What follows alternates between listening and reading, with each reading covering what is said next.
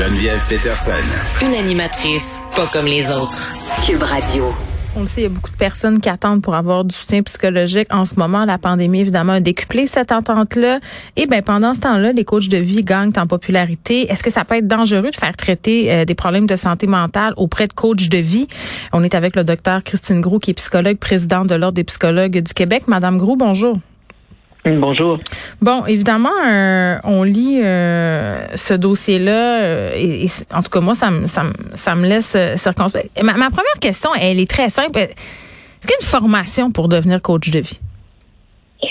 ben, malheureusement, le, coach de vie, c'est pas un titre réservé. Ce que ça veut dire, c'est que il y a probablement des gens qui sont formés, qui font hmm. ça, mais, il y en, mais on peut pratiquer on peut être coach de vie sans aucune formation. Il n'y a rien qui protège ce titre-là.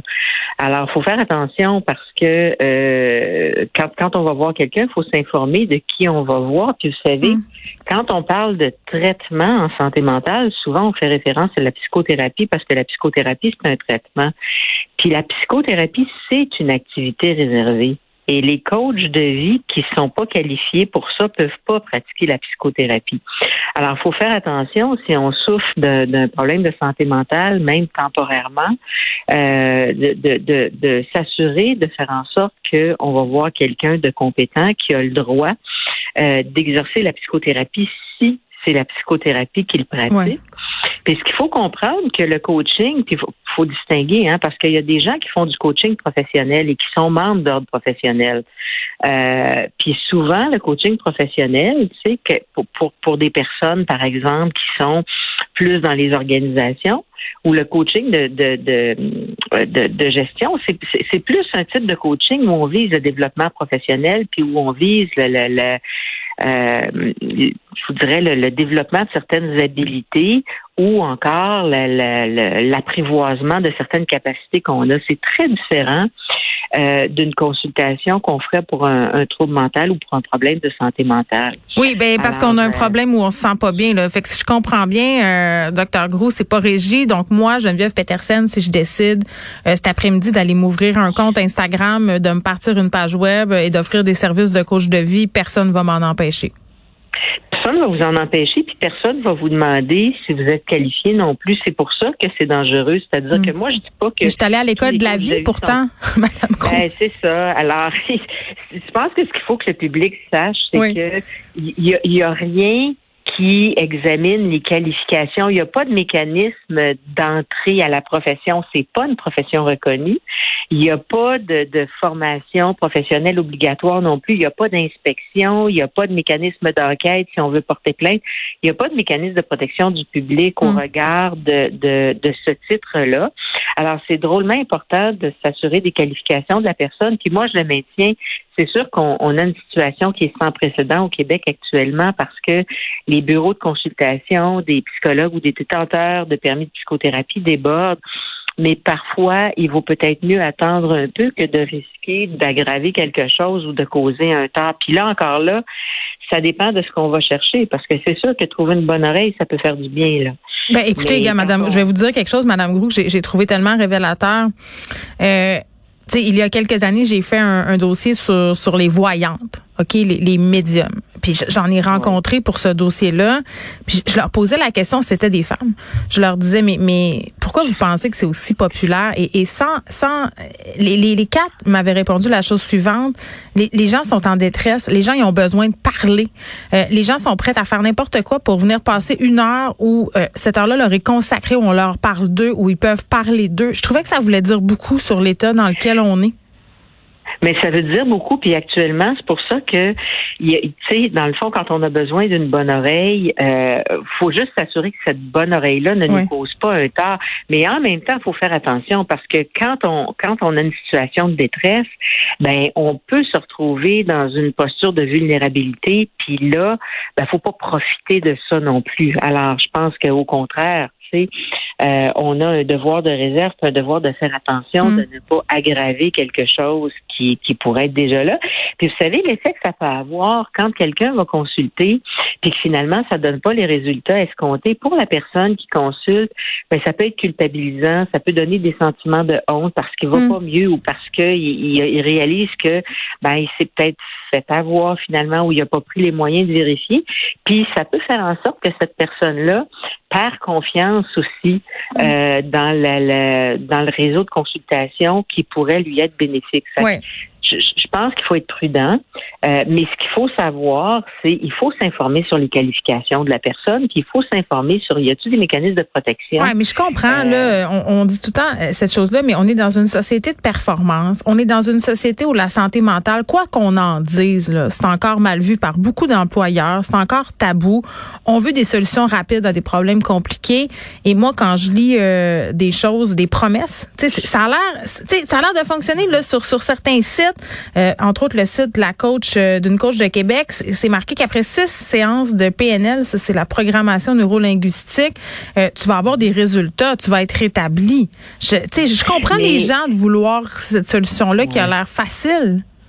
Mais, mais c'est sûr que les gens ont toujours, hein, c'est toujours attirant quand on promet quelque chose, mais déjà, puis là, faut distinguer parce que je dis pas moi que toutes les personnes qui sont coachs ne sont pas hmm. compétentes. Ça existe des bons coachs de vie?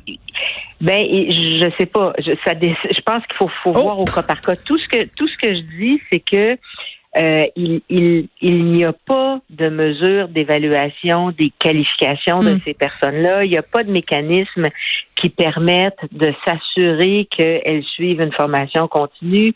Il n'y a pas de, il y a pas de mécanisme d'inspection. Autrement dit, la personne qui pratique n'est pas encadrée. Alors donc, ça, c'est un facteur de risque hmm. pour le public. Puis l'autre chose qu'il faut savoir, c'est que le traitement pour les troubles mentaux, la psychothérapie, c'est une activité réservée. Donc, on peut utiliser des techniques en dehors de la psychothérapie, mais on ne peut pas exercer la psychothérapie hmm. si on n'a pas un permis de pratique de la psychothérapie. OK, mais parler d'un taux de réussite, est-ce que c'est éthique? Ben là, je vais vous dire, la, réponse c'est très questionnable parce que quand on va voir quelqu'un, généralement, on n'est pas capable de faire de promesses, puis on n'est pas capable de. On, souvent, on va commencer une intervention, puis on va s'assurer de monitorer pour voir si l'intervention fonctionne, puis on voit l'évolution. Mais quelqu'un qui commence un traitement, là, qu'on dise, écoute, tu vas avoir tel taux de réussite en tant de temps, euh, déjà, déjà, moi je dirais, il y a un drapeau rouge là. Faut faire attention pour voir est-ce que euh, quels sont les éléments en support de ça? Puis il faut faire attention aussi aux gens qui vont dire les études disent.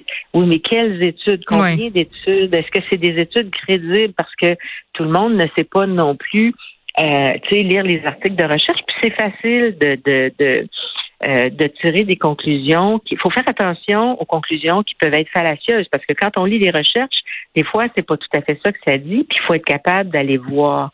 Alors moi, j'incite les gens à la prudence parce que euh, puis, encore là, je dis pas qu'il y a rien de ça qui est efficace. Ce que je dis, c'est qu'il n'y a pas de garantie. Ben, je comprends, mais qu'est-ce qu'on fait avec tout le monde qui attend? Là? 19 000 personnes sont en attente d'un rendez-vous en santé mentale au Québec.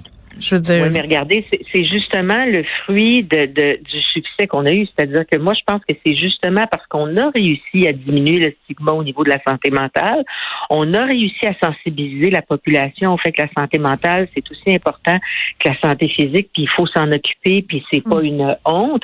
Puis c'est ça qui fait que maintenant, les gens demandent des services, mais on a aussi travaillé à faire en sorte qu'en santé mentale, il y avait des activités réservées parce que c'était des activités qui étaient à risque de préjudice, puis ça pouvait pas être effectué par n'importe qui.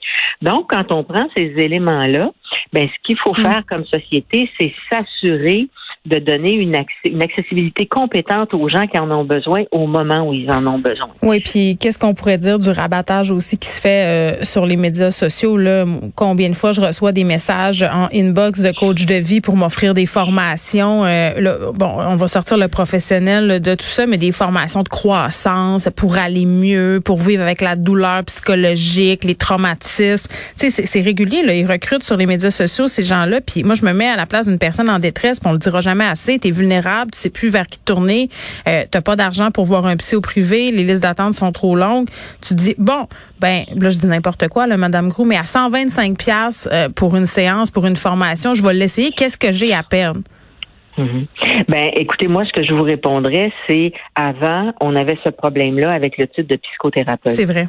Et donc, les gens allaient voir des psychothérapeutes, puis les psychothérapeutes, ça pouvait être des gens très compétents, mais ça pouvait être aussi n'importe qui qui s'improvise psychothérapeute.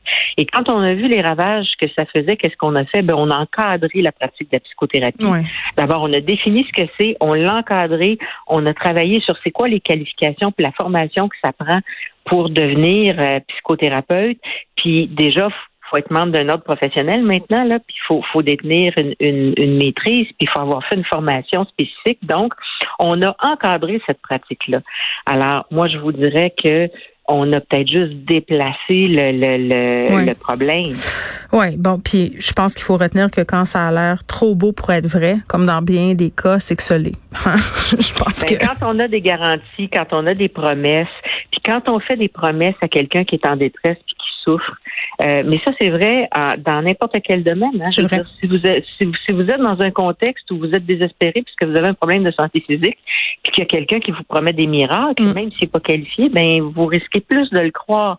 Ah, il y a des industries entières qui sont fondées là-dessus. Euh, puis là, une petite flèche euh, à l'industrie des régimes. docteur Christine Grou, merci. C'est toujours un plaisir de vous recevoir, docteur Grou, qui est psychologue. Oui, présidente de l'Ordre des psychologues du Québec, les coachs de vie.